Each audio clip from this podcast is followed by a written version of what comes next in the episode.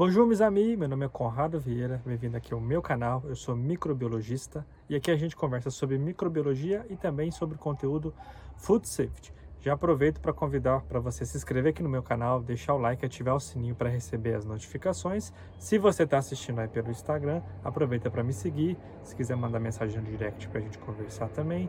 E me procura também no LinkedIn, só ir lá, Conrado Vieira. Além disso, esse conteúdo que está sendo produzido aqui vai entrar como podcast, Conrado Vieira Podcast, onde você pode baixar o áudio para poder escutar e consumir quando você achar melhor. Bom, hoje a gente vai conversar sobre um assunto super relevante para a indústria de alimentos e também envolve muita microbiologia, que é a questão dos biofilmes. Então, os biofilmes são formados principalmente por bactérias. Então, na indústria de alimentos, os biofilmes de importância são relacionados à presença de microrganismos bacterianos, principalmente, e eles são de grande preocupação. Todos os micro-organismos, principalmente as bactérias, produzem biofilme, que, são, é, que é uma forma de estratégia de reprodução e também de estabelecimento em condições, em habitats que é mais difícil de uma bactéria conseguir sobreviver sozinha. Então, só para dar um exemplo, né? no, no, nosso dente, a gente tem a placa bacteriana que vai crescendo em volta do nosso dente, né? então cria uma massa de bactérias ali. Então, a gente tem que ir no dentista fazer limpeza periodicamente, além da escovação, para a gente tentar remover essa massa de bactérias. Na indústria de alimentos acontece a mesma coisa. Então, a gente tem equipamentos, tubulações, né? às vezes algumas conexões, em que vai proliferando as bactérias, ela vai se estabelecendo ali, várias bactérias vão crescendo juntos na forma de um aglomerado. Dependendo do tamanho da população, uma parte daquela bactéria solta, daquele biofilme solta e vai colonizar uma outra região. Né? E esses biofilmes são difíceis de combater dentro da indústria, uma vez que eles estão estabelecidos, a sua, é, seu controle é muito mais difícil. Então, qual a vantagem para o microorganismo?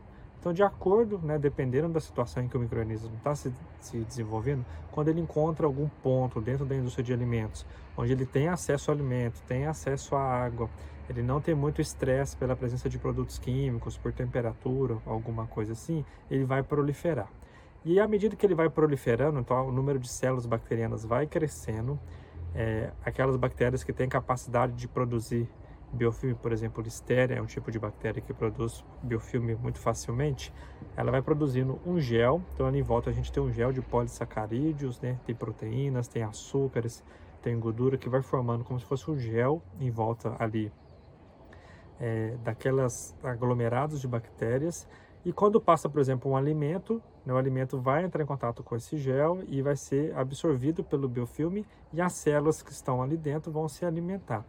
Dependendo do tipo do biofilme, né, do tempo que aquele biofilme está tá estabelecido naquele ponto, até as células têm diferenças metabólicas umas das outras, elas vão se especializando, às vezes alguma vai produzindo um componente diferente da outra, então é como se fosse uma comunidade. E à medida que aquele biofilme vai crescendo, a população cresce juntamente.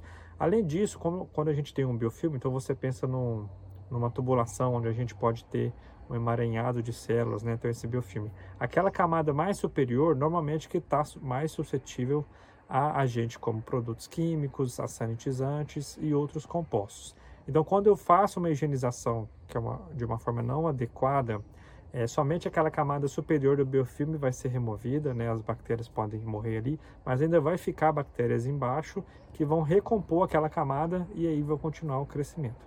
Então, a higienização dentro da indústria de alimentos é muito importante para ser capaz de controlar a presença desses biofilmes e evitar que eles se formem e ainda mais que eles proliferem ali dentro de um, de um sistema, de um equipamento, de alguma coisa que vai ter contato com o alimento e pode vir a contaminar o seu alimento. Então, se você pensar no biofilme, né? É, e como eu sei que minha indústria está com a presença de biofilme? Quando a gente fala de algum sistema, por exemplo, a parte de tubulação, é fácil da gente identificar. Então, para quem faz é, análise, monitoramento da análise de água, a presença de micro-organismos, é, é, é, comum a gente encontrar em locais que tem biofilme uma contaminação intermitente. Então, você faz o processo de limpeza né, de uma tubulação, limpeza CIP. Então, você passa um alcalino, depois passa um ácido, um sanitizante e faz uma análise da presença de micro-organismos nessa água de enxágue. Então, a presença de biofilme vai ser detectada de forma intermitente. Então, você fez essa limpeza, e aí fez a água de enxágue e encontrou a presença de um determinado número de bactérias totais, por exemplo. Aí você repete a higienização e não encontra e você acha, opa, a higienização foi boa. Aí você faz um outro dia a higienização e faz a limpeza, continua resultado negativo, a ausência daquele microorganismo que você já tinha identificado antes.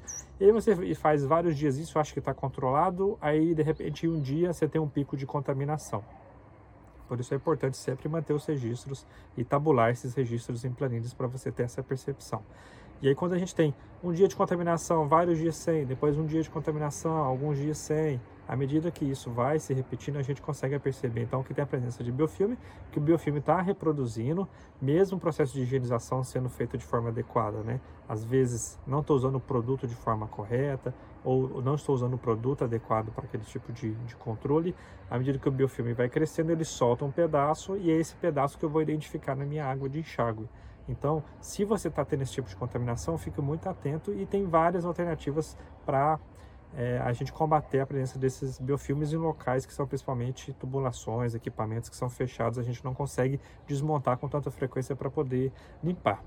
E onde que o biofilme normalmente vai se formar? Então, normalmente se forma em tubulações, em equipamentos em que existe ponto cego para higienização, onde o produto químico não passa, onde uma água com produto químico ou com sanitizante não vai ter acesso.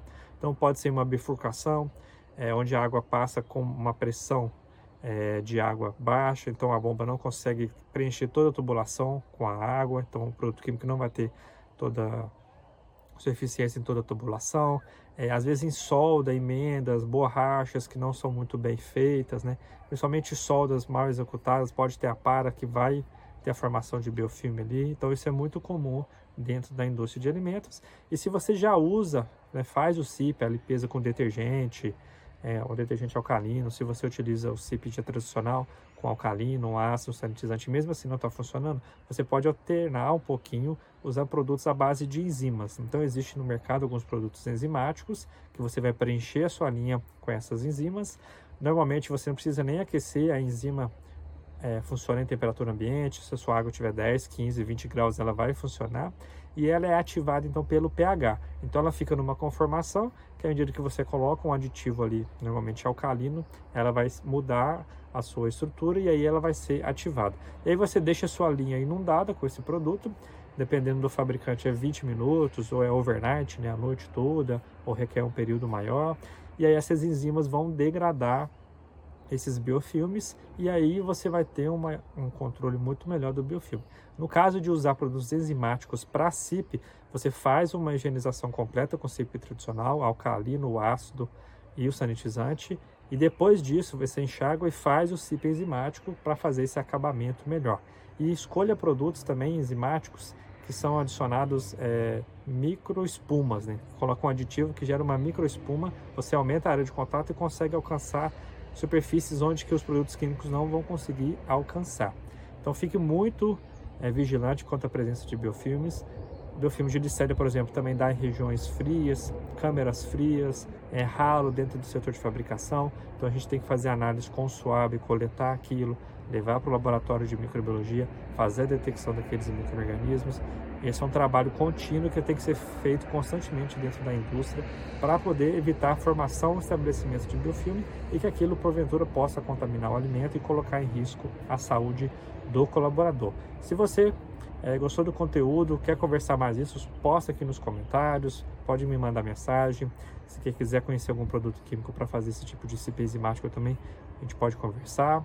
É, aproveita para se inscrever se não se inscreveu. Isso é uma forma de incentivar aqui o meu canal. Deixa o like também, que aí o algoritmo do YouTube vai entender que esse vídeo é relevante e mais pessoas vão ter acesso a ele. E também posta no comentário se você já viu esse tipo de contaminação, marca algum conhecido que está com esse tipo de contaminação ou manda o link para ele poder ver se ele ainda não conhece sobre biofilmes é, microbianos, principalmente de bactérias. Então um abraço e até o próximo vídeo.